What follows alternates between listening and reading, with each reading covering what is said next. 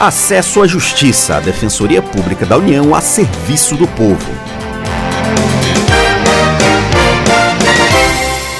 Olá, ouvinte, tudo bem? Eu sou Maria Carolina Andrade e ao meu lado está o colega Ademar Rodrigues. Nesta edição, vamos falar de uma decisão do STF, Supremo Tribunal Federal, que vai beneficiar os transgêneros no Brasil. Tudo bem, Ademar? Olá, Carol. Olá, ouvinte. O Supremo decidiu que as pessoas transgêneras vão poder mudar o gênero e o nome no registro civil sem precisar de cirurgia, laudo médico ou autorização da Justiça. A decisão representa uma vitória quando se fala em direitos e em dignidade dessa população. O Brasil é o país que mais mata pessoas trans no mundo todo. De acordo com a Associação Nacional de Travestis e Transsexuais, só em 2017 foram 179 assassinatos de travestis ou transexuais. Isso significa que a cada 48 horas, uma pessoa trans é assassinada no Brasil. Em 94% dos casos, as mortes foram de pessoas do gênero feminino.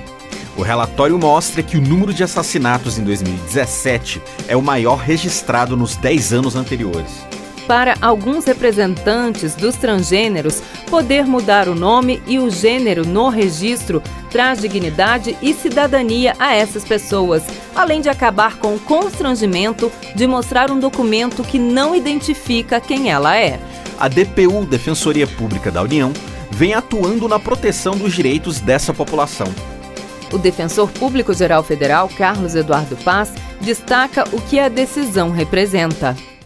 O julgamento é um verdadeiro divisor de águas a ser celebrado, né, porque até a ocorrência dele víamos uma peregrinação burocrática de pessoas que desejavam ver reconhecidas sua identidade de gênero e o registro civil de sexo e nome.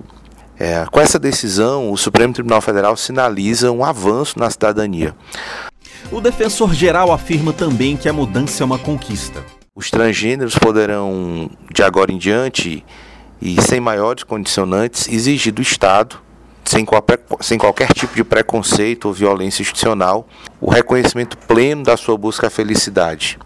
Então é um momento a ser celebrado em mais essa conquista aí para um público vulnerabilizado e que sofre diuturnamente violência psíquica e social. Como os cartórios vão ter que trabalhar na prática ainda está sendo decidido. É o que explica o defensor público federal, Eric Bozon. Na verdade, a decisão já, já foi proferida, só que, do ponto de vista formal, ainda vai ser necessário aguardar a publicação do acórdão da decisão, que não tem previsão concreta para sair, deve demorar alguns poucos meses, imagino, não mais do que isso.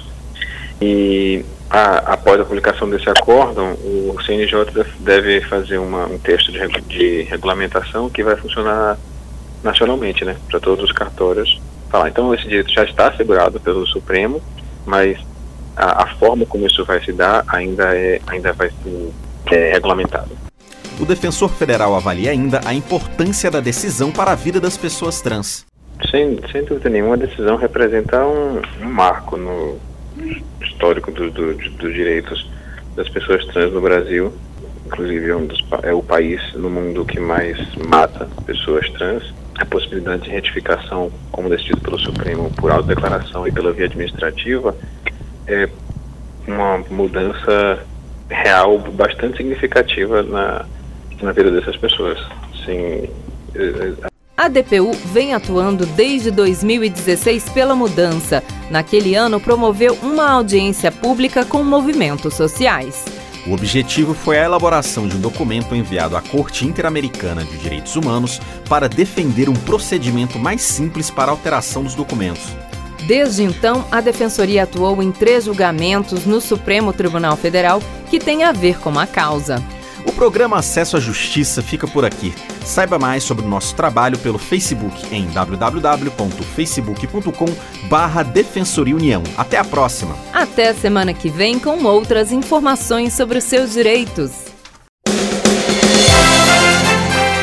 Você ouviu Acesso à Justiça, uma produção da Assessoria de Comunicação Social da Defensoria Pública da União.